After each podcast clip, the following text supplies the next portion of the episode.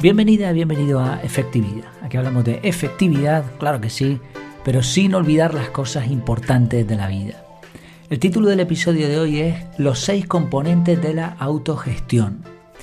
Uno de los objetivos relacionados con la efectividad personal es la autogestión. Esto quiere decir tener un alto nivel de control sobre nuestras actividades y, en definitiva, sobre nuestras vidas. En otras palabras, llevar el timón. Las personas con un alto nivel de autogestión toman decisiones sobre lo que quieren o necesitan y actúan para satisfacer esas necesidades. No es solamente la parte teórica, sino también la parte práctica. Creen que tienen esa gestión, se gestionan a sí mismos y lo llevan a la práctica. Por otro lado, por contraste, las personas con poca autogestión sienten que las cosas están fuera de su control, como si la suerte o el destino fueran quien mandaran. Y esto les hace sentir impotentes al fin y al cabo, y difícilmente cambian de rumbo en su vida porque no creen que sean capaces de lograrlo. Diferentes investigaciones han encontrado seis factores que ayudarían a lograr esta autogestión. Es un tema súper complejo, pero se puede resumir más o menos en estos seis puntos, estos seis factores. El primero sería la intencionalidad. Hablamos recientemente, bueno, hace ya un tiempo en el podcast sobre esto, Intencionalidad, si buscas en Wikipedia o en el diccionario, te va a dar unas definiciones extraordinariamente complejas, pero la intencionalidad es tan simple como tomar el mayor número posible de decisiones de forma consciente. Eso sería intencionalidad, hacer las cosas con intención. La segunda característica, el segundo factor es poder. Poder, pues que puedes tener los recursos, capacidades y conocimiento para actuar de acuerdo con los objetivos que te pongas. El tercero, racionalidad. Racionalidad es, pues eso, raciocinio, viene de tener la razón, de comprender las circunstancias de nuestras acciones y realizar un seguimiento de los resultados. El cuarto sería la previsión. Previsión es prever, ver de antemano. Es la capacidad de elegir las acciones correctas anticipando los resultados. Como sé que va a pasar esto, pues entonces tomo esta u otra esta decisión. Autorregulación, el quinto, saber monitorear nuestras emociones, comportamientos y motivaciones. Y el sexto, autoeficacia, que es la creencia de alguien sobre su capacidad para lograr sus objetivos. Eficacia, ya sabes, es conseguir objetivos, pues autoeficacia es esa capacidad, esa creencia de la persona de lograr lo que quiere.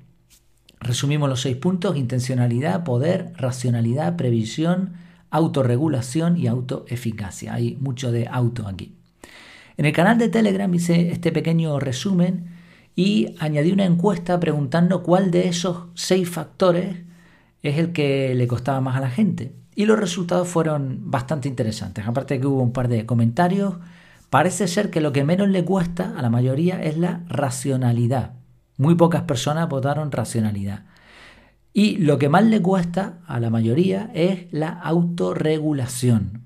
La racionalidad era comprender las circunstancias y realizar un seguimiento de los resultados y la autorregulación tiene que ver con nuestras emociones, comprendernos, saber nuestros comportamientos, motivaciones, monitorear eso, ¿no? entenderlo. Me preguntaron sobre los seis puntos y se sugirió eh, tratarlo en un podcast, quizá cada punto en un episodio, pero he estado dándole vueltas y no, no lo tengo claro porque me parece que es un tema demasiado complejo como para tratar en un episodio. Y quizás serían otras las personas que estarían más formadas para eso. Por ejemplo, el, podcast de eh, Te invito a un café de Robert Sasuki, ahí tienes contenido sobre psicología, quizá más aplicativo en estos términos. Me lo he anotado porque quizá en un futuro sí pueda dedicar mayor investigación a este tema y hacer, montar un curso. Ya, ya veremos. Tengo como objetivo varios cursos, pero irán poco a poco. Ahora, lo que sí podemos hacer es hablar de algunos pasos básicos. ¿Por dónde empezamos? Bueno, un punto importante es que la teoría oficial, entre comillas, porque esto es lo que los expertos, lo que los eh, psicólogos han estudiado y las conclusiones a las que han llegado, ¿no? La teoría oficial, la más aceptada, solo incluye los tres primeros factores. Intencionalidad, poder y racionalidad. Los otros tres, previsión, autorregulación y autoeficacia, están más relacionados con las creencias, son más líquidos, no son algo tan, tan, tan que se pueda tocar, ¿no? No son hechos, sino más bien creencias. ¿Afectan? Por supuesto, yo estoy convencido de que sí, y hay muchas personas que creen que hay que incluirlos en el listado, pero quizá no tanto. Incluso si lo piensas, los tres factores se resumen en el tercer punto, que es la eh, racionalidad. Hablamos de autoeficacia, creencia de alguien sobre su capacidad para lograr sus objetivos, pues tiene que ver mucho con la racionalidad. Autorregulación, saber monitorear nuestras emociones, comportamientos y motivaciones también. Y la previsión, capacidad de elegir las acciones correctas anticipando los resultados. También tiene que ver con la racionalidad. Así que podríamos incluso meterlos ahí y como hacer una subdivisión debajo de racionalidad, pues mira, estos tres puntos. Así que lo que vamos a hacer para simplificar las cosas es quitar estos tres puntos y nos quedamos con los tres primeros. Y ahora vamos a cambiar un poco el orden para lograr algo práctico, algo que te pueda llevar en este episodio. Yo lo ordenaría de la siguiente manera. Primero intencionalidad, después racionalidad y finalmente poder. ¿Por qué? Pues porque si hay intención, todo lo demás, todo lo que hagas después, te va a llevar a algún sitio. Pero si no hay intención, ya puedes tener los otros cinco factores o los otros dos factores o, o 20.000 que va a ser todo sin sentido. Es como decía Stephen Covey, la ilustración esta, el ejemplo de la escalera. Si tú pones una escalera en, en una pared y empiezas a subir por ella con esfuerzo, pero cuando llegas arriba te das cuenta de que no te, no te llevó al sitio donde tú querías, vas a tener que bajar de la escalera y volver a rodarla, volver a colocarla. Lo mismo ocurre cuando no hay intención. Haces las cosas pues, pues porque sí, sin sentido. Entonces, ¿te llevan a algún sitio? Sí, pero ¿era ese el sitio donde tú querías estar? Probablemente no. ¿Puedes encontrar sentido a lo que hacías más adelante? Tal vez, pero es complicado. Será una cuestión ya más de suerte que de otra cosa. Entonces, por eso lo primero, intencionalidad. ¿Cómo conseguimos la intencionalidad? Pues es muy sencillo, es tan fácil que, que parece de risa. Es hacerse la pregunta de ¿por qué y para qué? ¿Por qué voy a hacer esto y para qué lo voy a hacer? Y esto es un filtro total en todas las acciones que podamos realizar. Pero eso sí, hay que hacerse para todo la misma pregunta. ¿Por qué y para qué? ¿Cuál es el problema? Si es tan sencillo, ¿por qué no lo hacemos? Porque nuestro cerebro es muy eficiente y como es eficiente le gustan las rutinas. Entonces hace muchas cosas por costumbre, de forma automática. Por eso, antes de empezar una rutina, es imprescindible buscar la intención. Eso por un lado. Y después, todo lo que ya estemos haciendo, es importante, en la medida de lo posible, que nos hagamos estas preguntas. ¿Por qué estoy haciendo esto? ¿Por qué tengo este hábito? ¿Por qué durante años he estado haciendo las cosas de esta manera? ¿Y para qué? ¿A dónde quiero que me llevase eso? Entonces, un enemigo de la intencionalidad son los hábitos, curiosamente. ¿eh? si desarrollaste un hábito con intencionalidad, con una intención, y esa intención era buena, perfecto. Ese hábito te va a llevar a un buen sitio. Pero si no tuviste ninguna intención al comenzar ese hábito, pues vas a tener problemas. Otro enemigo de la intencionalidad son las prisas. Cuanto más rápido queramos ir, menos nos vamos a parar a pensar. Por eso, para tener intencionalidad hay que llevar una vida con calma, organizada, sin estrés, sin prisa. Entonces, este sería el primer punto. ¿Por qué y para qué? Y ya digo, antes de iniciar un hábito, pararse, muy importante pararse para mirar esto y, en lo posible, eliminar las prisas. Segundo paso, racionalidad. Como ya tenemos una intención, ya sabemos lo que queremos, por qué lo queremos y para qué. Ahora, la pregunta es dónde estoy y cómo llego allí. ¿En qué punto estoy? ¿Y qué me hace falta para conseguir llegar a donde quiero?